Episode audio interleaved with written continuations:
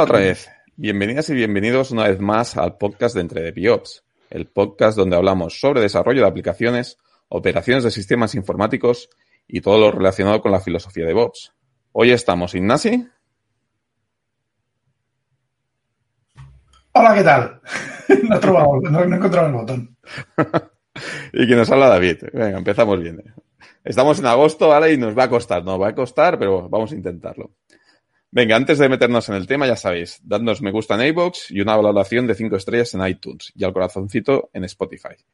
Podéis encontrarnos en todos estos sitios si buscáis por EntreDepiops Podcast, en nuestra web www.entredepiops.es, nuestro grupo de Telegram, donde tenemos una comunidad de debate con un nivel muy, muy bueno y además muy maja, y en Twitter por arroba entredepiops, en Telegram también, arroba entredepiops.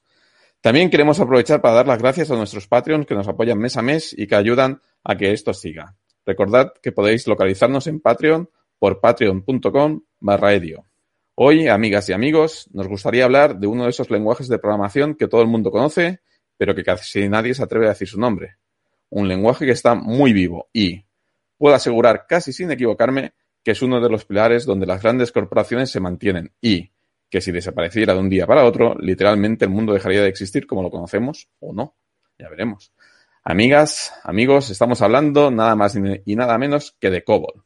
Cuando empezó todo el tema del COVID, se hizo muy popular una noticia sobre que algunos estados de Estados Unidos hacían un llamamiento desesperado en busca de estos profesionales para adaptar sus sistemas a las nuevas necesidades. Esto que ha pasado en Estados Unidos ha sido una norma general y todas las grandes corporaciones que basan sus procesos de negocio en este lenguaje han tenido que hacer este ejercicio entre comillas. Pero, ¿cómo hemos llegado a esta situación?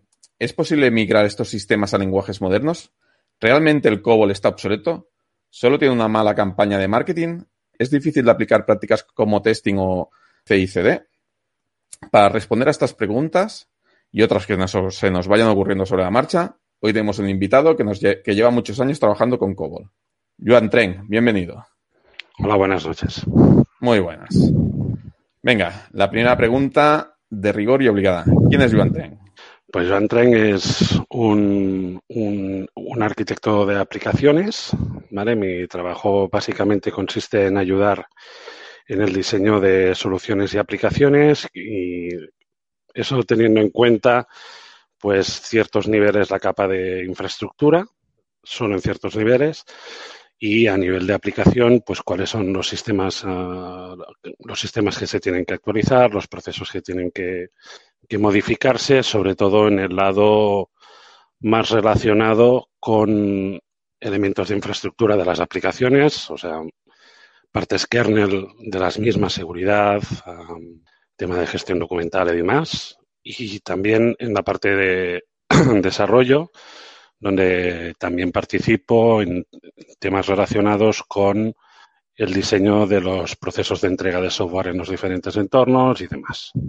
Llevo en, el, en este mundillo desde el año 1999, o sea, ya llevo 21 años. No soy tan viejo como el COBOL, pero bueno, me voy acercando a él. Y una pregunta, ¿cuánto hace que tocas COBOL?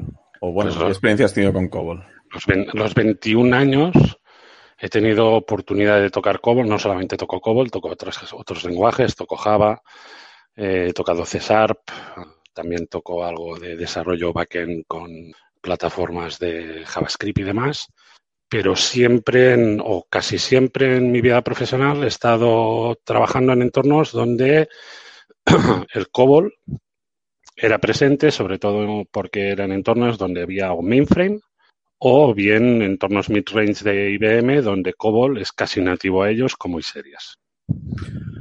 Um, ¿podrías, ¿Podrías explicarnos las características básicas de, del lenguaje comparado con otros más actuales? Uh, a ver, lo primero, lo primero...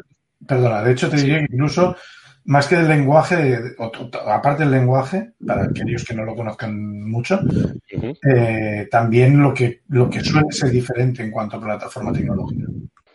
A ver, uh, la pregunta es compleja, ¿vale? Porque toca muchos palos. Pero vamos a ver. Uh, lo primero que hay que tener en cuenta es que COBOL tiene 60 años, ¿vale? Y COBOL se diseñó básicamente en una época donde la capacidad de los sistemas era la que era, ¿de acuerdo? Estamos hablando de que IBM todavía estaba empezando a montar sus primeros, sus primeros ordenadores. Univac estaba por allí, ¿de acuerdo? Y si no voy mal equivocado, la primera ejecución de COBOL fue en Univac. O sea que estamos hablando de sistemas, de sistemas muy, muy antiguos y muy, muy limitados. Eso lo que implica es que el lenguaje se diseñó para ser compatible con esas plataformas y para correr sobre esas plataformas. Entonces, ah, por otro lado, lo que salta, la primera cosa que sorprende de COBOL es que cuando uno lee un programa COBOL está leyendo frases en inglés. ¿De acuerdo? No, no, no ves aparecer asignaciones por igual como se hacen casi todos los lenguajes, sino que más parecido al ensamblador usas un mandato move, ¿de acuerdo? El lenguaje, es súper expresivo, ¿de acuerdo? Es muy verbose, que, porque realmente estás escribiendo casi enunciados en inglés. Mueve esto a esto, lee esto y pone el resultado en esto. Las operaciones matemáticas son tan expresivas como suma A a B y déjalo en C. Todo esto en inglés, el add to be, giving, lo que sea.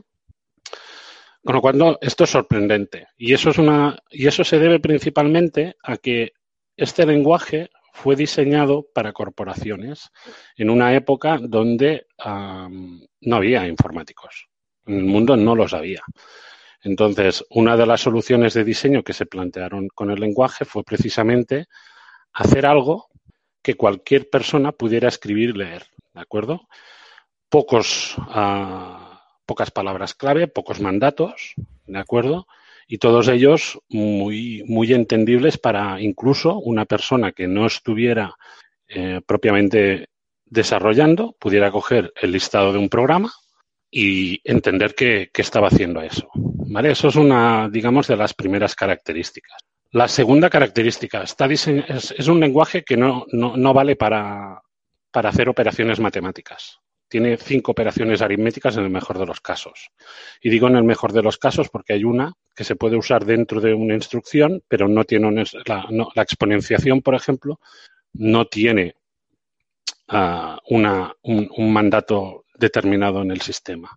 Entonces, ¿para qué se diseñó COBOL? Se diseñó COBOL para manejar datos. ¿Vale? Es, está diseñado para trabajar con ficheros, para cargar datos en memoria, para hacer ordenaciones de datos en memoria, para recorrer estas ordenaciones y escribir pues salidas a papel, que era lo que, o salidas a, a otros dispositivos, que era para lo que se diseñó, para lo que se diseñó en ese momento. Con lo cual, para mm, usos científicos no vale. Ya estaba Fortran en esa época apareciendo y era el lenguaje que, que en teoría era el que se usaba en estos contextos, ¿de acuerdo? Pero sí que es eficiente en cuanto a la gestión de los datos. Y la otra cosa, y volviendo a lo que decíamos de el momento en el tiempo en el que nació el lenguaje, lo más sorprendente es que uno tiene que calcular cuando va a utilizar una variable cuál es el tamaño de dicha variable. Es decir, no es como en un lenguaje estándar que hay actualmente, como yo que sé, Java, por ejemplo, donde una cadena de textos te da igual el espacio que ocupe. Asignas el valor a la cadena de texto y adiós. En cambio, en COBOL tú le tienes que decir, y vas a tener tantos bytes para almacenar esta información, con lo cual, si mueves un dato que supera ese tamaño, si no da error, que normalmente no lo da, lo truncará. ¿De acuerdo? Con lo cual, digamos, en eso hay que ser muy, hay que estar muy atento a que no sucedan cosas de este tipo, aunque luego el lenguaje tiene otras cosas para permitir hacer cosas más potentes, pero no son propias del lenguaje, ¿vale? Son, ya hablaremos de ello. Y otra cosa que sorprende mucho es que tiene compresión de datos en memoria. Y, por ejemplo, ah, se puede conseguir que las variables que son numéricas ocupen la mitad de espacio más un byte de lo que ocuparían Ah, si estuvieran sin, por ejemplo, empaquetar, que es como se llama la compresión que tiene en memoria. O sea, resumiendo, ah, instrucciones muy expresivas, ¿vale?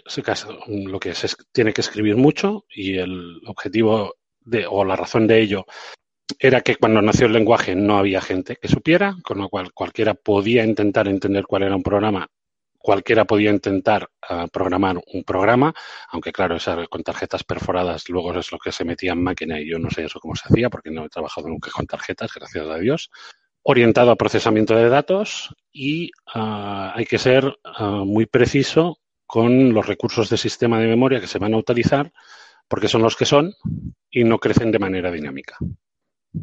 Una, una cosa sobre la, la, forma del lenguaje. Yo, yo, hice un poco de COBOL cuando estudiaba hace muchos años. Eh, RM COBOL 80, creo que se llamaba aquello. La, la cosa es, el lenguaje que yo quiero recordar que aquello no se podía encapsular código, ¿verdad? No podías crear procedimientos ni funciones, ¿verdad? Mm, a ver, a modo de librería no. Es decir, como en un lenguaje normal donde tú tienes una librería de funciones y tú puedes ir uh, cargando librerías en memoria y usar las funciones que a ti te interese, eso no se puede hacer. Pero sí se pueden conseguir cosas parecidas. O sea, una de las cosas que sí tiene COBOL es la interoperabilidad entre programas COBOL, ¿de acuerdo? Entonces, si uno desarrolla módulos que están específicos para determinadas funciones, dentro de un programa puedes llamar a otro, ese te devuelve la respuesta y tú la puedes continuar utilizando en otro contexto. Por ejemplo, una de las cosas más usuales que hay, uh, operativa tan simple como obtener la fecha de sistema, lo que no vas a hacer es que cada uno se implemente la lógica de obtener la fecha de sistema. Entonces tú generas un, un, un, proceso. Otra cosa que puedes hacer, por ejemplo, que me tocó hacer a mí hace unos años, era un programa que escribía, la transformaba los números en palabras para los cheques. Y eso se hacía en COBOL. Y eso lo llamaba una rutina que era la, toda la que gestionaba toda la parte de emisión de cheques. Con lo cual, interoperabilidad la hay, no en el sentido estricto de yo tengo una librería de funciones varias, la cargo en memoria, sino simplemente yo sé que el, sistema tiene este programa, yo lo llamo, me, me obtengo la respuesta y la, utilizo en mi programa uh, de la manera que yo quiera. Eso sí. Vale, y, y, luego la otra cosa que también con el tiempo, o sea, con el tiempo me, he ido, me ha ido surgiendo la duda es dado que se usan plataformas tan distintas de la computación, de la microcomputación, o sea, uh -huh. no, no, normalmente no se utiliza en, en sistemas mm, abiertos, como se llamaron uh -huh. en su momento, eh, y además el lenguaje está orientado a gente que no son ingenieros, uh -huh. Entiendo que... Yo no la... lo soy. Bueno, o sea, quiero decir... O sea, que, que sí, que sí, que tienes razón. Es decir, yo, yo no soy ingeniero. Ah, bueno, pues, si has hecho Java, sí, sí, que algo de ingeniería ya tiene. Se te presupone. Sabe más el diablo por viejo que por diablo. También, también. La cuestión es, la cuestión es siendo el lenguaje tan o sea, por lo que explicas de cómo es el, la expresividad del lenguaje, sí. parece que no vas a poder controlar no vas a poder tener una conversación muy directa con el hardware y con el sistema. Uh, no, realmente no. Es decir, uh, como te decía antes, el COBOL está, o sea, un programa COBOL no quería entrar mucho en el, en el meollo del, del lenguaje, pero básicamente el COBOL mmm, en un programa está estructurado en una cosa que se le llaman divisiones, ¿de acuerdo? Y hay cuatro. Si no me, si me equivoco, pues me crujirán a comentarios. En... Yo, yo, recuerdo alguna.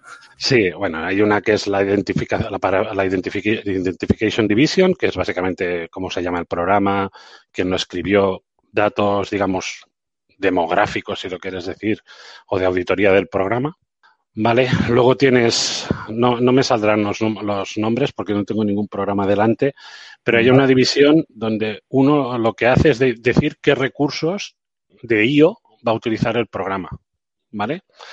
Hay extensiones de lenguaje o compiladores que ya estaban, que nacieron o que corren en sistemas donde había terminales de pantalla y puedes trabajar con, con un terminal de pantalla, ¿de acuerdo? Como si fuera un fichero, ¿vale? Lo que no, yo no, eso no, no, casi no lo he usado, ¿de acuerdo? Pero básicamente le dices qué recursos quiero utilizar, ¿vale? Tanto de ficheros como de ficheros y de impresoras y cosas de este tipo. Pero eso te lo tiene que permitir interpretar el compilador, ¿de acuerdo? Luego está la sección de variables, donde tú defines toda la lista de variables que va a tener tu programa, y luego la parte de proceso, que es donde tú escribes las instrucciones. Con lo cual, respondiendo a tu pregunta, no, no puedes acceder a, recursos, o sea, no puedes interrogar al sistema a bajo nivel, ¿de acuerdo? de manera nativa, lo que pasa que ya los fabricantes de, sistemas donde predominantemente corre esto, que son sistemas IBM, ¿vale? Mainframe, que eso sí, eso es otro, es otro mundo. Midrange ya se han preocupado de que el compilador sea capaz de obtener recursos del sistema y ofrecerte extensiones que tú puedes llamar. Antes he dicho que COBOL puede llamar a otros COBOL, ¿vale? Pues los compiladores ya se aseguran que tú puedas invocar a otros tipos de programas que no sean COBOL, ¿vale? Con una interfaz compatible con COBOL, que eso sí te permiten hacer muchísimas más cosas, ¿vale? Por ejemplo, Ah, en sistema y series, que es donde yo más trabajo, ah, yo puedo programar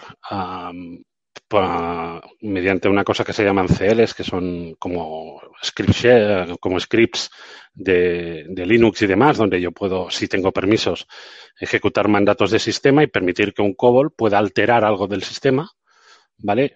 Usando ah, uno de estos scripts, ¿de acuerdo?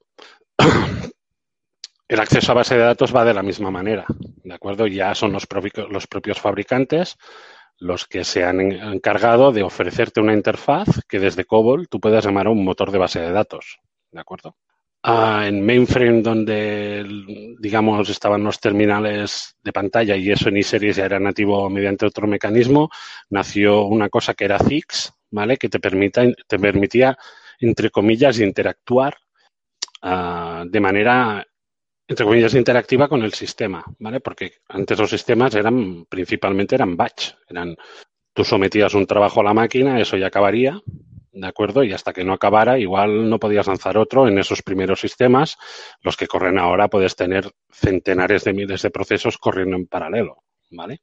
Ah, y además, ah, extensiones han nacido, yo por ejemplo, en un entorno mainframe he hecho que un COBOL llame un web service, ¿vale? Es decir, los propios fabricantes se encargan de ofrecerte herramientas que permitan la interoperabilidad del COBOL porque ellos mismos son los que no quieren, ah, precisamente por lo que decía David al principio, las grandes corporaciones de banca, de sistemas financieros principalmente, otros, otros entornos quizá no, porque hay RPs donde se ha ganado más, más espacio, pero en entornos financieros mm, casi seguro verás un mainframe o un primo hermano donde tiene COBOLes corriendo. Entonces, la interoperabilidad con otros sistemas, IBM en la mayoría de los casos ya se ha encargado de ello. Pues digo IBM porque esos sistemas son IBM en la gran mayoría. Pero aparte de eso, por ejemplo, existe Microfocus, ¿vale? Que usa COBOL, ¿vale? Ah, yo no he trabajado en entorno Microfocus, pero precisamente está orientado a poder correr mm, COBOL en entornos, en entornos abiertos, ¿vale? En, entornos Linux, incluso el otro día, preparándome, como queríais hablar conmigo de esto, me fui a la web y te ofrecen capacidades para correr COBOL en Azure, ¿vale? Es decir, los fabricantes que viven de COBOL ya se encargan de ofrecerte cosas que, que COBOL puede llamar, ¿vale? Para poder hacer más cosas. Claro, aquí esto ahora que estás comentando, mm, casi casi yo creo que es parte de la respuesta de la siguiente pregunta que teníamos pensado hacerte. La pregunta básicamente es cuál es el motivo para que siga entre nosotros. Entonces entiendo que hay una presión, debe haber algún tipo de presión ejercida, como, como has explicado, por parte de los fabricantes y de los, los, que producen las herramientas y las, y las plataformas. A ver, el punto importante aquí es, uh, si, si, si, lo buscas en Google, siempre te dicen que Garner en 1997 dijo que había 200 billones en billones americanos de líneas de, de COBOL corriendo en el mundo, ¿vale? En entornos productivos. Eso es una borrada. Incluso te diría que me parece poco, ¿vale? Porque con lo verbose que es el lenguaje de líneas escribes un montón. Entonces sí es cierto, es decir, es en gran parte es un, es, es un lenguaje legacy, ¿de acuerdo? Hay mogollón de, programas escritos en COBOL que funcionan muy bien en entornos bancarios, en entornos financieros, donde date cuenta de una cosa, es decir, los sistemas han ido creciendo en capacidad. Lo que computa un mainframe o lo que computa un iSeries O sea, eso es, eso es animal, es, terrible lo que, lo que computa eso. Por otro lado, los programas COBOL, como nacieron en una época donde los recursos son tan limitados, están muy afilados. ¿De acuerdo? Con lo cual, vencer en rendimiento y recursos que consume un COBOL es complicado.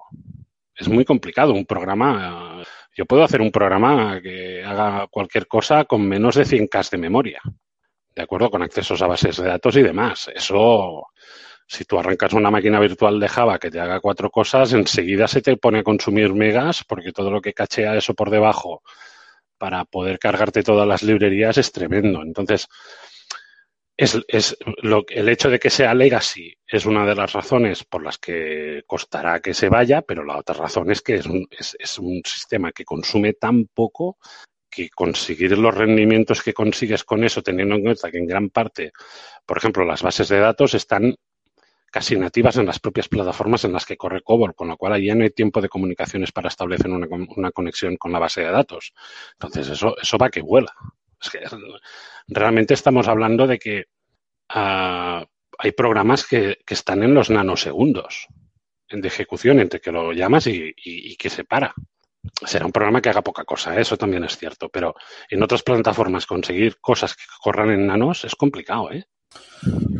Claro, entiendo que entonces, aparte de la posible presión del, del entorno tecnológico, de la industria relacionada, uh -huh entonces es una cuestión de hemos invertido mucho dinero en, en un hardware y, se está, y, estamos invirtiendo mucho dinero en mejorar ese hardware y esa uh -huh. plataforma, porque no solamente es, es, el hardware, como para que ahora tengamos que hacer también el esfuerzo de trasladar una, a otra plataforma con otra tecnología que no necesariamente nos va a dar mejor rendimiento para lo que estamos usando eso.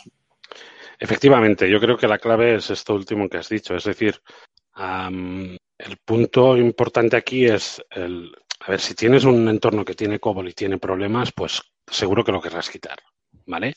Pero COBOL se usa en backend, solo es backend, no nadie, pro, bueno, hay una cosa, no, leí de Microfocus que tiene una cosa que se llama Visual COBOL y no sé si es tan visual como dicen, pero bueno, los entornos, um, los entornos backend bueno, ya lo dice su nombre, es backend. Tú vas allí procesas datos, procesas accesos a base de datos y los tiempos que te da eso un entorno distribuido no te los da, porque no hay red en medio.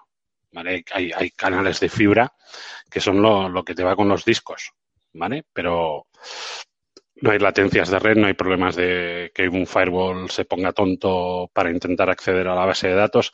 Este tipo de cosas no las tienes. Luego, si, tu sistema está bien y tiene esos programas afilados es que, mmm, salvo que tenga, te, te, suponga un coste a la infraestructura, porque la infraestructura barata no es, ¿vale? No vas a conseguir seguramente mejor rendimiento en lo que es la parte backend o core transaccional que tienen estos sistemas. Luego toda la parte frontal, de interoperabilidad, hacer webs, para eso ya están el resto de lenguajes. Pero, insisto, eh, pocos, pocos rendimientos más altos vas a conseguir, porque está ahí todo apelotonado, está todo dentro de la misma máquina. Luego puedes tener los sistemas balanceados, puedes tener la base de datos en, con sistemas, normalmente son, son master slave, y puedes tener, um, en caso de caída de uno de los nodos, que todo el tráfico se te vaya a otro nodo, no sé si temas de... Normalmente como no mantienes sesiones en este tipo de entornos, pues porque todo es stateless, es una transacción empieza y acaba y, y, ya llegará otra, pues que haya una caída del sistema y la transacción se vaya a otro sistema no te comporta grandes problemas de replicación y tal. Es simplemente que tengas el dinero para poder tener los sistemas balanceados. Ya, has, has mencionado Visual Cobol y me ha venido a la cabeza un, un, Pero, un, un proyecto. Didi, no, no, sigue, sigue, sigue. Un proyecto que yo supongo que debe ser una broma más que algo serio, pero que me parece que ha tenido bastante continuidad o alguna continuidad, que se llama Cobol on Wheelchairs. No, no sé si te suena. No, eso, eso es la primera es, vez que lo oigo. Es, yo, yo, supongo que es una broma, igual que la vi en Bash. Es un microweb framework y hace una broma con el Ruby on Rails. Uh -huh. la, la, cosa, pondremos el link en, el, en las notas del programa. La cosa es que yo, yo esto, cuando lo vi por encima, me dio la sensación de sí, bueno, Pero esto no debe ni funcionar. O sea. No lo sé, no lo sé. Ahora, ahora he intentado abrir esto así, pero no, no sabría qué, qué decirte. Si es un tema de que es una. Me ha parecido más una interfaz de pantalla uh, parecida a un terminal de esos negros y verdes que no realmente. Pero bueno, habría que mirarlo, ¿eh? No, lo acabo de ver ahora mientras lo mencionabas y no, no, es la primera vez que lo he visto. Sí, el interfaz, el interfaz es un poco Cobol Cox, es, es mm. lo, que, lo que hicieron, pero luego hubo una gente que hizo un, un otro web framework para Cobol, pero en micro. Entonces, no sé, no. De hecho, el otro día mirando recursos, lo que sí vi es que hay un Open, un open COBOL, ¿vale? Donde uh, te dan compiladores para poder correr en sistemas abiertos, ¿vale? Uh, y creo que cumple todas las especificaciones de COBOL hasta, creo recordar, no quiero equivocarme, la última, que es la de 2014. ¿Puede ser, ¿puede ser algo que se convirtió luego en GNU COBOL? No lo sé, pero el Open COBOL es, sí, el Open COBOL es el, el GNU COBOL, sí. Sí. Vale. El proyecto pasó a llamarse GNU COBOL o al revés, no, no sé, uno de los dos casos, ¿vale? La otra cosa que vi era una cosa muy simpática, que era un, un emulador de mainframe para correrlo en Windows, ¿vale? Para poder testear en local todo lo que tú desarrollaras para un mainframe. Son los recursos que he visto, ¿eh? ¿Puede ser Hércules? No. Sí, Hércules. Eso es más, es un emulador más, más serio, porque emula un mainframe y le puedes tirar JCLs, ¿vale? Pero bueno, en particular dentro de un JCL puedes llamar a un COBOL, con lo cual pues podría correr COBOL en un momento. JCL, si recuerdo bien, es como la shell del sí. mainframe. Sí. Vale. Pero súper raro y sí. los parámetros se llaman se llaman tarjetas. Sí, sí, no, es, es algo, es algo muy mutante. Sí, sí, se llaman tarjetas. Los parámetros del sistema la tarjeta SysTesin. Los parámetros de entrada en la tarjeta SysIn. Sí, sí. Eso iba así. ¿Por, es, es ¿por qué será? Yo, yo recuerdo haber usado una aplicación de mensajería sobre AS400 que se llamaba Hermes. Uh -huh. Trabajé en, bueno, en una empresa automovilística, voy a decir. Y, y tenían, tenían una S400 por, las fábricas, por la fábrica, los robots y tal. Y había un informe diario que teníamos que enviar cada mañana o cada noche, no me acuerdo, que lo teníamos que enviar por Hermes, que era una especie de aplicación de email, una especie de... Ahora no sé si todavía se usa el Elm o el Pine o uno de estos clientes de correo. Era algo parecido. Pero, y lo usábamos sobre Telnet 3270. La cosa es que esto era horrible de usar. O sea, Claro, uno estaba acostumbrado a las herramientas a las que estaba acostumbrado y empezamos a una cosa tan sumamente distinta que era, era, muy mutante. Pero bueno, yo creo que podemos continuar. Una pregunta. Eh, estáis hablando de emuladores, estáis hablando de AS400 y demás. Eh, así a modo de culturilla, ¿vale? ¿Cuál es el entorno de desarrollo necesario para trabajar en COBOL? Es decir, ¿qué tiene que tener una, un developer que quiera trabajar en COBOL instalado en el PC? Pues yo te diré que en mi caso un terminal 5250, ¿vale? Porque no programo en mi, en mi máquina. Programo directamente contra, contra la emulación, contra, contra una máquina de series y cuando estaba en un mainframe tenía un terminal 3270, ¿vale? Y como yo estoy acostumbrado, pues tampoco es que sea una cosa que me moleste mucho. Lo que pasa que sí es cierto es que este entorno a la gente que más, más moderna, Que no, que más jóvenes que nosotros, aunque nosotros somos, todavía somos jóvenes, ese entorno no les gusta para nada. Entonces, uh, ¿qué puedes hacer? Pues mira, pues si una empresa quiere gastarse el dinero, IBM ya te proporciona un sistema, hay un, software basado en Rational que te lo permite hacer. No sé, IBM cambia tanto los nombres a los productos que no sé si eso todavía existe. Existen plugins para Eclipse, Uh, en, en, Microsoft VS Code hay una extensión para programar en COBOL y yo la he probado y, funciona y te pinta las cositas, uh, las palabras clave en otro color y bueno, pues es, es, más amigable. La pregunta al final es, ¿y eso dónde lo compilas?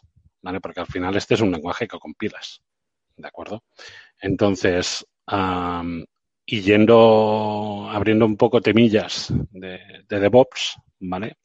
Pues bueno, si tú tienes, si tú, si, o sea, en mi experiencia principalmente es, lo, tú lo puedes desarrollar si quieres en local, ¿vale? Pero tarde o temprano eso llega al, al entorno donde eso va a correr y allí se compila, ¿vale? Porque tienes que usar el compilador. De hecho, el COBOL no es Bright Once Compile Many como C, pero es Bright Once Change a Little and Compile Many, ¿de acuerdo? O sea, uno de los paradigmas de, precisamente por la dependencia de compilador, pues que el programa te funcionara casi al completo, simplemente en las partes de entorno, donde tú decías qué recursos querías usar de la máquina, fueran los que tenías que cambiar. Entonces, al final, tarde o temprano eso tiene que compilar en el entorno en el que va a correr, ¿de acuerdo? Uh, con lo cual, tarde o temprano acaba siendo allí y allí lanzas esa compilación. La puedes lanzar desde fuera, ¿vale? O sea, uh, hay maneras de hacer un CI con COBOL, o sea, la empresa donde estamos la, lo tiene, ¿vale? La parte del testing, automatizarla es más compleja, eso sí que es automatizar el testing es mucho más complejo y requiere sobre todo uh, de, de, que uno se preocupe en testear porque no he visto que haya herramientas que sean uh, sin coste, ¿vale? Que te permitan automatizar test, test en esos entornos, ¿vale? Todo, todo se puede hacer, ¿vale? Pero bueno, al final, compilar, empaquetar y distribuir, todo eso sí que se puede automatizar sin problemas. Ok. Has dicho que la última versión es de 2014, ¿no? Sí. Entonces, entiendo que sigue, Cobol sigue cierta evolución, ¿no? Que es mantenido, Cierta. entiendo. Sí. A ver, la evolución que Cobol tiene, espérate, una, dos, tres, cuatro, cinco, seis, siete, ocho versiones, ¿vale? La más extendida es la del año 85, la, ANSI, la versión ANSI 85, que es, digamos, la que regularizó el lenguaje, ¿de acuerdo? Y Uh, todos los compiladores soportan ANSI 85 con extensiones propias del compilador, ¿de acuerdo? Hicieron una versión el año 2002 para permitir definir objetos en COBOL, ¿vale? Que eso mm, yo no, no eso no, no sé, ¿vale? Y extendieron los tipos de datos también. Pero bueno, el COBOL funciona con la versión 85, por lo tanto, seguramente es, no creo que la COBOL 2002 la, la, la, use mucha gente. Sí que en la última versión, en la 2014, uh, hay una cosa que mola mucho, que es que una de, antes os he dicho, en COBOL tú tienes que definir la memoria exacta que vas a usar, ¿vale? Para las cadenas de texto y demás, pero para los, los vectores igual. Un array tiene la longitud que tiene y no puede, no puede crecer más. Entonces, parece que en la versión 2014, aunque todavía no lo he probado, ¿vale? existe la capacidad de poder definir arrays de tamaño variable y que puedas ir haciendo push, como vas haciendo, por ejemplo, en JavaScript, que vas metiendo, vas metiendo, ¿vale? Y que el sistema no te diga que has desbordado, has desbordado la array. Esa cosa sí que me parece curiosa y quizá interesante de visitar de, de la última versión. Pero en cuestión de interoperabilidad, por ejemplo, no hay. O sea, no han extendido para que el lenguaje tenga capacidad de sockets y cosas de este tipo. Una pregunta, has dicho versión 2002 y 2014. Sí. ¿Entre medio hay alguna más o, o realmente No, no. pasaron 12 años entre versión Y dicen, y dicen que se retrasaron seis años entre la 2000, entre la, de la, la 2014 dici- tenía que haber salido en 2008. Ah, vale, vale. ¿Y tú sabes si hay en mente sacar alguna nueva o ya no No, no, no. No, en teoría, eh, a ver, hay, o sea, hay estándar, ¿vale? Hay que estándar ISO, con lo cual entiendo que hay algún comité que de vez en cuando se lo revisa, ¿de acuerdo? Pero insisto, como no están dando de alta cosas como que te, capacidades de interoperabilidad TCP nativa, cosas de este tipo, pues no sé si van a tener necesidad de cambiar muchísimas cosas más. ¿Vale? Para eso están las capacidades que ya te dan los fabricantes. Hablando, hablando de las versiones y del tiempo que pasa entre versiones, estoy pensando que los lenguajes modernos que tienen 5 o 6 años y llevan ya Sí, sí. 14 o 15 versiones, o Sí, sí. 20 o 30, y luego la gente que, por ejemplo, se ocurren, la gente que usa Perl y la gente que usa Python, que con un cambio de versión también sufren años de tortura. Me Sí, imagino que ahora les debes haber alegrado el día. Bueno, en eso en COBOL yo ya te digo, el estándar que seguramente casi todas las corporaciones usan es el del año 1985. O sea que tiene eh, 35 años, Ni más ni menos. ni más ni menos. Y oye, que para lo que hace, lo hace muy bien. Ah, hemos, hemos hablado de las, de las em, hemos hablado de las del interés que puede haber en mantenerse en la plataforma y mantenerse en el lenguaje. Eh, ¿Crees que las compañías deberían seguir trabajando en COBOL o, o, migrar a otras tecnologías? Es decir, ¿realmente hay, hay algún sitio en el que pueda darse la situación que hemos comentado antes, pero que realmente deberían mirar de actualizar su, su plataforma tecnológica? A ver, que ha habido replatformings de COBOL para salirse de determinados entornos y correr COBOL en otros entornos, los ha habido, ¿vale? Es decir, cambio a nivel de infraestructura en la que se corre, esto ha habido proyectos. O sea, yo no he estado en ninguno particular, ¿vale? Pero sé de compañías que lo han hecho, ¿vale? yo te haría la pregunta de otra manera. Es decir, si yo si tuviera que empezar de cero, no usaría COBOL. ¿Vale? No usaría COBOL porque, a ver, mm, el coste de computación de los entornos donde típicamente hay COBOL, pues es elevado. ¿Vale? Y si yo fuera, yo si tuviera que montar una startup, por descontado no usaría COBOL porque no podría pagar esa infraestructura. O si pudiera no me interesaría porque hay infraestructuras más, más baratas. Ahora, si yo tengo... entonces se me hace difícil que si empiezas de cero vayas a usar COBOL como tal. ¿De acuerdo? Ahora es lo que te decía antes, en sistemas legados donde todo está muy afilado, salvo que sea por una razón económica, salirse, si lo puedes aguantar, difícilmente tendrás esos rendimientos. Difícilmente. Entonces, entonces, o sea, el coste de migrar la plataforma no sería, sería todavía demasiado grande respecto al ahorro que pudiese haber en, abandonar una plataforma tan, de coste tan elevado? A ver, el coste tan elevado, a ver, al final el tema es, yo estoy convencido que todo el mundo ha hecho los las sumas y se lo ha mirado. Y si no se han ido es por algo. ¿Vale? Es decir, estoy convencido que en todas las corporaciones donde tienen entornos de este tipo se lo han pensado. Y si no se van es por alguna razón. Igual no solamente es la económica, es el coste de transformación, ¿vale? Porque seguro que esto no lo haces en, difícilmente lo harás en un año o, tendrás que ir haciendo poco a poco y demás.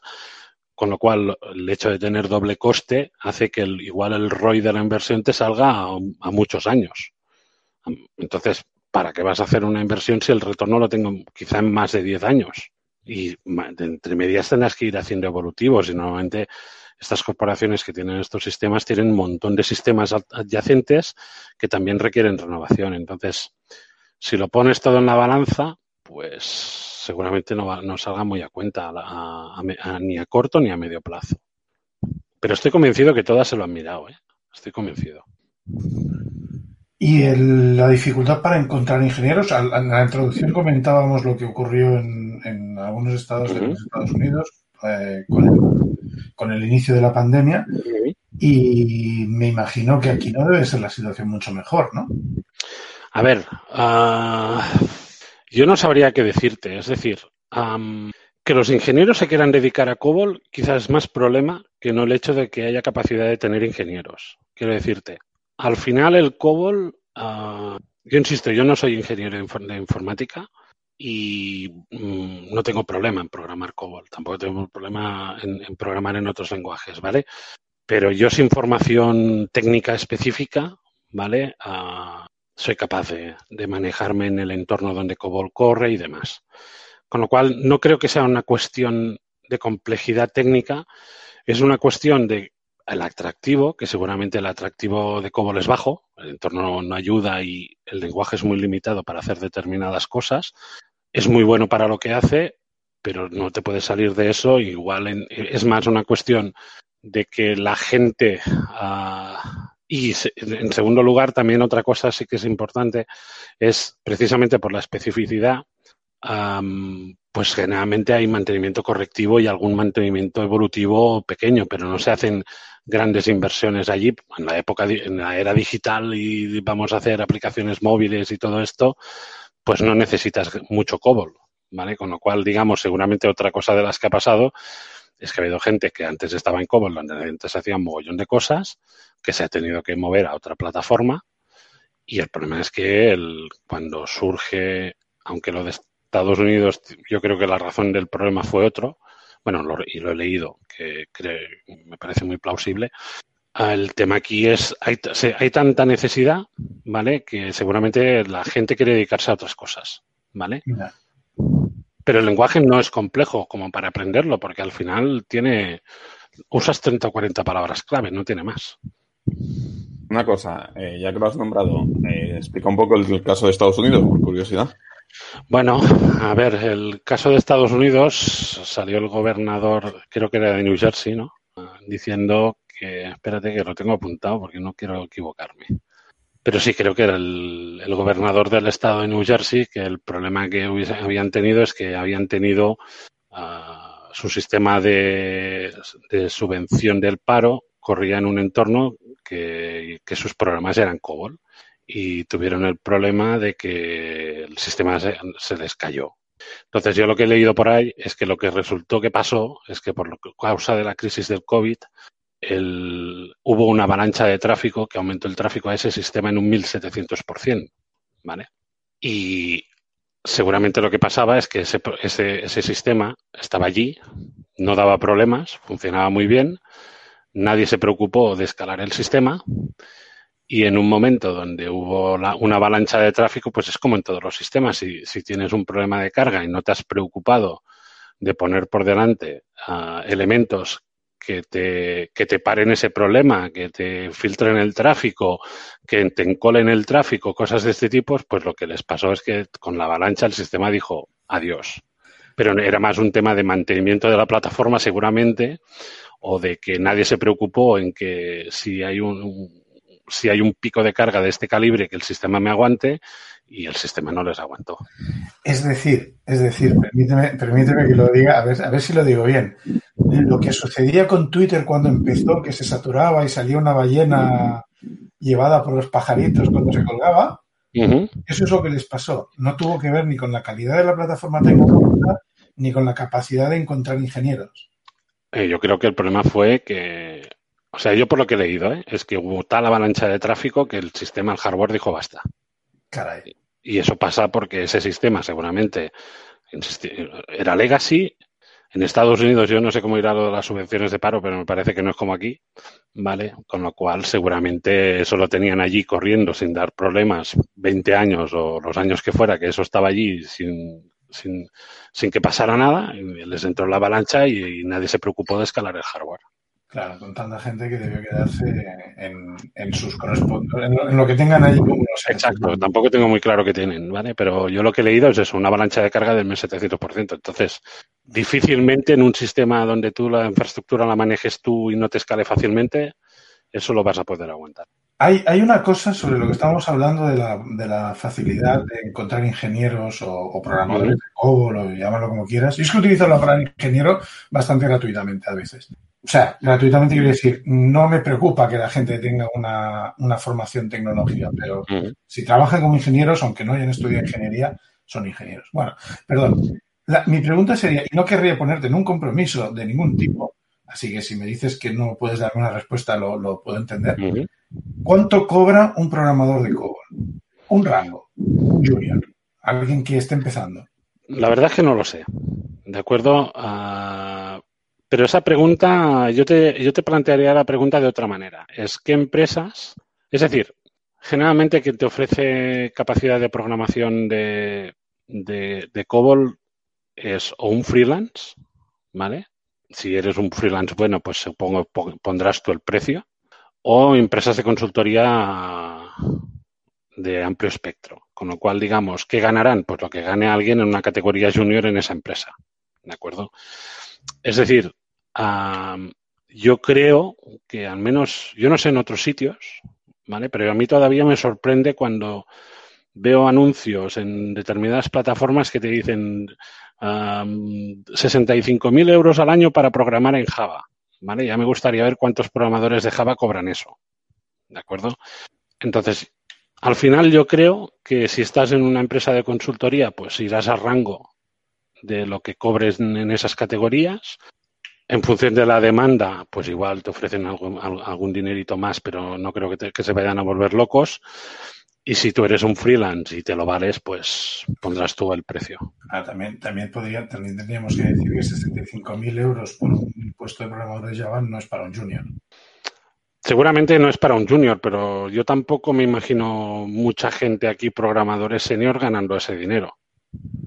Ah, quizá en España es difícil, quizá más en el extranjero. Pero eso, por eso quiero decir que desde en el entorno cultural en el que nosotros nos movemos, igual en Estados Unidos o en, o en Inglaterra, en Inglaterra igual sí lo ganas, pero claro, cuesta todo allí el triple. O sea, realmente yo creo que aquí es un tema de cuánto se paga para un ingeniero en este país. Y yo creo que los salarios irán acordes a lo que se paga por, por lo que se precia un ingeniero en este país. Ok. Esto nos daría para un debate largo, largo, en un Ah, estudio sí, sí. dedicado, ¿eh? Pero bueno. Sí, sí, pero por eso no, a ver, no, por eso no me quiero mojar, porque al fin No, y al no, cabo. haces bien, haces bien, no te No, mojes. pero no, no, no, no, es que al final yo creo que el problema es de mercado laboral más que del valor que en sí ah, pueda ofrecer el, el programador de COBOL. A ver, yo, yo, yo, yo en bromas siempre digo, yo espero a los 50 ser un freelance muy reputado. ¿Vale? Porque los viejos rockeros quedarán menos. Pero bueno, que al fin y al cabo No te preocupes, Iván, te estamos dando una plataforma tecnológica, mediática, nuestro podcast, bueno. que vamos, estará, estará, estará hacerte famoso y que lo consigas. Sí, Oye. bueno. Oye, volviendo, volviendo al tema que, que estábamos hablando. Has dicho antes, has nombrado que, que podías hacer CI con COBOL, ¿vale? Has puesto un ejemplo y demás. Mm. Eh, desde, tu, desde tu opinión, ¿vale? ¿Se pueden aplicar filosofías de DevOps para COBOL? Por lo que has dicho antes, entiendo que sí, pero ¿tiene sentido hasta cierto punto? Claro, Eh, claro ¿cómo que sí. ves? Claro que sí. De hecho, sí, tiene sentido. Tiene sentido. Es decir, al fin y al cabo, la o sea, la el DevOps es filosofía. Entonces, el, el punto importante aquí, la parte de automatización del testing es la que pongo más entre comillas de toda esta parte, ¿vale? Pero bueno, al fin y al cabo, si tú puedes automatizar, generalmente esto está en el backend, si tú eres capaz de, hacer testing en tu end, pues tienes capacidad de probar. El punto importante aquí es estas plataformas generalmente en donde corre esto el gran problema es el entorno de todos los bueno todas las plataformas que tienen base de datos entonces si tú eres capaz de montar una plataforma donde tú puedas hacer cambios en bases de datos porque sí que es cierto que normalmente el compilador de COBOL hace muchas verificaciones en base de datos vale pero si no compilas en todos los entornos por ejemplo compilas en un entorno común y eres capaz de subir los binarios de, de un entorno para otro, no veo razón para no poder hacer entregas continuas de software, más allá de los temas de base de datos que siempre son los más complicados. Pero no.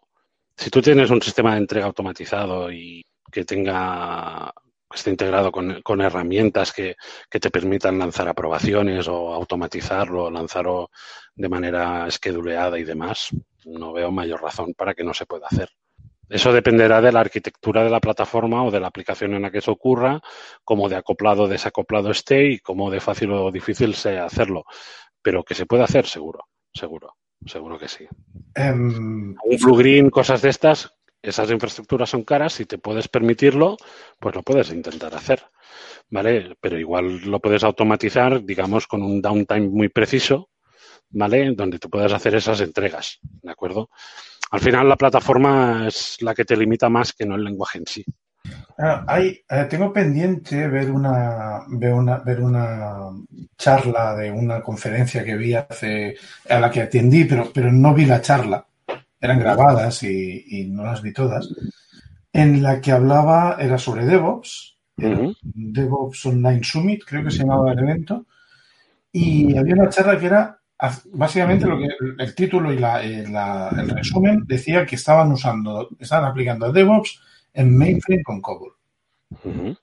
uh, era justo cuando apareció la noticia de, de, lo de los estados estos de, de, los Estados Unidos y la gente supongo debía estar calentita. Lo que pasa es que no, no, no la vi y, y, al final me lié con otras cosas y no, no la he visto.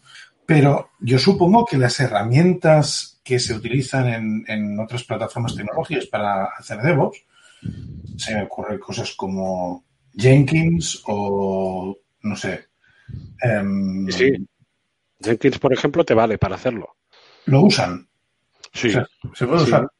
Sí, sí. O sea, el, el punto importante aquí es, uh, el único tema que tienes es que tienes que compilar en la plataforma.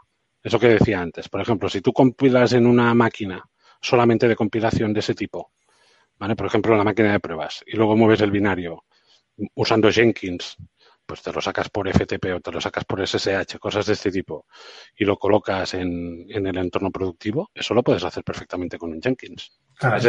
Y al final, ah, la insisto, ¿eh? los fabricantes ya se encargan de darte herramientas, con lo cual hay interfaz Java para lanzar mandatos, por ejemplo, contra series. Con lo cual tú te programas un ANT o te programas lo que sea corriendo sobre, sobre Jenkins y eso te lanza una compilación y a partir de allí anchas Castilla. Ah, entonces no es una plataforma legacy, es una plataforma que ha tenido una evolución. el, fabricante, o sea, lo que es legacy es el, el COBOL el programa COBOL seguramente será muy legacy, pero eso que decía antes, el fabricante ya se encarga de darte de todo. Por eso te decía, yo he sido capaz de, con un mainframe, invocar un web service, eh, te hablo del año 2003, 2004, por ahí, ¿vale? Cuando eran SOAPs, ¿vale? Y desde COBOL o sea, desde COBOL, usando un, COBOL llamando un, un, interfaz que estaba disponible en el sistema y que eso era capaz de leerse los ficheros de definición del servicio y hacer la integración. Y eso me devolvía una respuesta y yo seguía trabajando. O sea, es el fabricante el que ya se encarga de que su plataforma te dé las capacidades para que el COBOL que tú tienes pueda hacer más cosas de las que ya hace. O sea, que, como plataforma tecnología no está tan desactualizada como, podría parecer. No, no, de hecho yo el año pasado estuve en unas conferencias y series en, Alicante y todo lo que te contaban era muy loco, ¿eh? Pero muy loco, muy loco.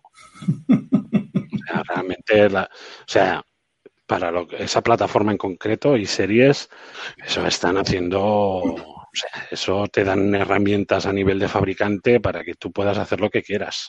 Voy, a hacerte una pregunta, a ver, a ver cómo está el tema. El tema IA, ¿qué tal? Pues el tema IA con COBOL no, ¿vale? Pero, pero por ejemplo, es aquí ya estamos entrando en el, en el mundo del, del fabricante, ¿vale? Y, es decir, hay que separar dos cosas aquí. Una cosa es el interés del fabricante para seguir colocando el hardware, para darte herramientas para que tú desde tu software legacy puedas hacer un mogollón de cosas, pero tremendo lo que puedes llegar a hacer. Por lo tanto, digamos, tú puedes seguir con tus cobolitos, pero esos cobolitos pueden hacer cosas muy locas llamando a otras cosas que el fabricante ya se encarga de que la interoperabilidad la tengas. Entonces, eso está. También puedes hacer que un COBOL llame a un Java, ¿vale? Cosas de este tipo mm, con una capa intermedia, pero todo lo puedes hacer. sí, claro. Me, supongo que, seguramente acabarán sacando algún software o algún módulo, alguna extensión que permita, que permita interactuar con un GPT-3. Sí, sí, al final podrás hacer y, seguramente operar con un Node y cosas así, seguramente. Tendría, tendría otra pregunta. lo que pasa es que no sé si vamos muy bien de tiempo. Tira, tira, sí. ¿Qué, tal los ataques de seguridad? Mm, buena pregunta, pero mm, o sea, yo nunca he oído que a un mainframe lo revienten de seguridad, porque la capa de, y piensa además que estos sistemas tienen una seguridad muy compleja. Tú puedes definir ah, seguridades a nivel de objeto, ¿vale? Es decir, y puedes definir uh, seguridades negativas, donde tú por defecto no tienes acceso a nada, ¿vale? Y en todo caso te lo van abriendo, con lo cual, seguros lo son, seguros, seguros lo son. Yo no he visto nunca que haya problemas y si integras con una capa de middleware, pues la capa de middleware también tendrá sus, sus capacidades de seguridad, pero los sistemas son seguros. Yo nunca he oído que nadie haya entrado en un mainframe, por ejemplo nunca lo he oído. Y si alguien entra, pues se le tendrá que dar un premio, porque eso no, fácil no es. Fácil no es. Joan, una última pregunta y ya, y ya dejamos porque ya llevamos bastante rato. Imaginemos, ¿vale? Que la, gente escucha este episodio y venga hype para arriba y quieren aprender, hmm. quieren aprender COBOL y demás. Eh, hmm. ¿Podrías pasarle algunos recursos o cursos básicos para que la gente pueda chafardear y empiece a trabajar? A ver, cursos básicos, la verdad es que no los he visto, ¿vale? Pero lo, que, lo que hemos dicho antes, lo que comentábamos de Hércules, ¿vale? Que puede, o sea, al final aquí el tema es, no, un sistema mainframe no lo vas a tener a mano, con lo cual la única capacidad que tienes es capacidad de poder emularlo o poder compilar COBOL ah, en una plataforma Windows o Linux o incluso Mac. Entonces, OpenCOBOL o COBOL GNU, o como se llame el proyecto ahora, es una opción. Creo que lleva, estuve mirando el GitHub y creo que tenían actualizaciones de hasta hace 15 días, cosas así. O sea que es un proyecto que todavía está en mantenimiento y mm, te ofrecen un compilador y capacidad de ejecutar en nativo, con lo cual aprender COBOL es fácil. Ah, lo de Hércules es más para emulaciones complicadas de sistemas mainframe y eso ya quizás es un poco más complejo. Y para aprender COBOL, pues mm, aquí sí que no, no, he visto gran cantidad de cursos, ¿vale? Pero generalmente en, la web, al final, como son pocas instrucciones, la documentación de esas pocas instrucciones es muy buena y los ejemplos son muy buenos. Y, por ejemplo, material de referencia eh, que la, del que yo uso generalmente es la web de IBM, allí, pues, eso es gratuito, puedes acceder sin problemas y está todo. O sea que realmente, incluso el artículo de la Wikipedia me sorprendió de lo extenso que era en cuanto a COBOL y cuanto a recursos que te ofrece para, para seguir mirando. Con lo cual, Open COBOL, Wikipedia, IBM y para adelante. Ok, genial. Pues muchas gracias. Dan, ganas de ponerse con la Raspberry Pi y el Open COBOL.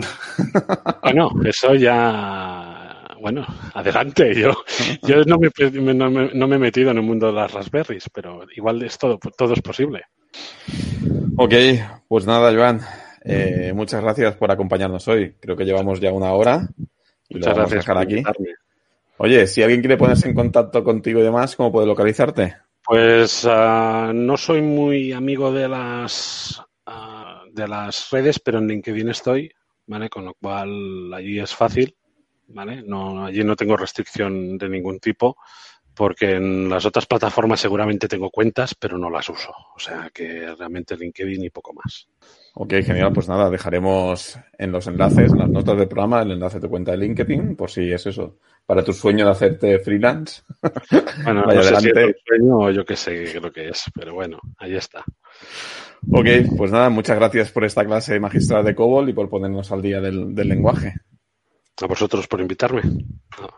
Pues nada, si os gusta nuestro trabajo, corred la voz, valorad con cinco estrellas en iTunes y me gusta en iBox y corazoncito en Spotify. Ya sabéis, buscadnos en todos estos sitios por EntredePiops, en nuestra web www.entredepiops.es, en Telegram y en la cuenta de Twitter arroba entredepiops. Y por favor, dadnos feedback. Recordad que si os animáis a ayudarnos, tenemos nuestra cuenta de Patreon, patreon.com barra y nuestro link de afiliados en Amazon que hace que un pequeño porcentaje de tus compras de Amazon vaya para nosotros sin que veáis incrementado el precio, por supuesto. Y ya está, ya lo tenemos por hoy. Ha llegado el momento de despedirnos. Ignasi. Hasta la próxima. Y que nos habla David. Hasta la próxima. Through the centuries, the endless string of memories, through the progress and the Still the rivers flow, the sun will blow, the seeds will grow, the wind will come and blow it all away. Are just a memory replaced.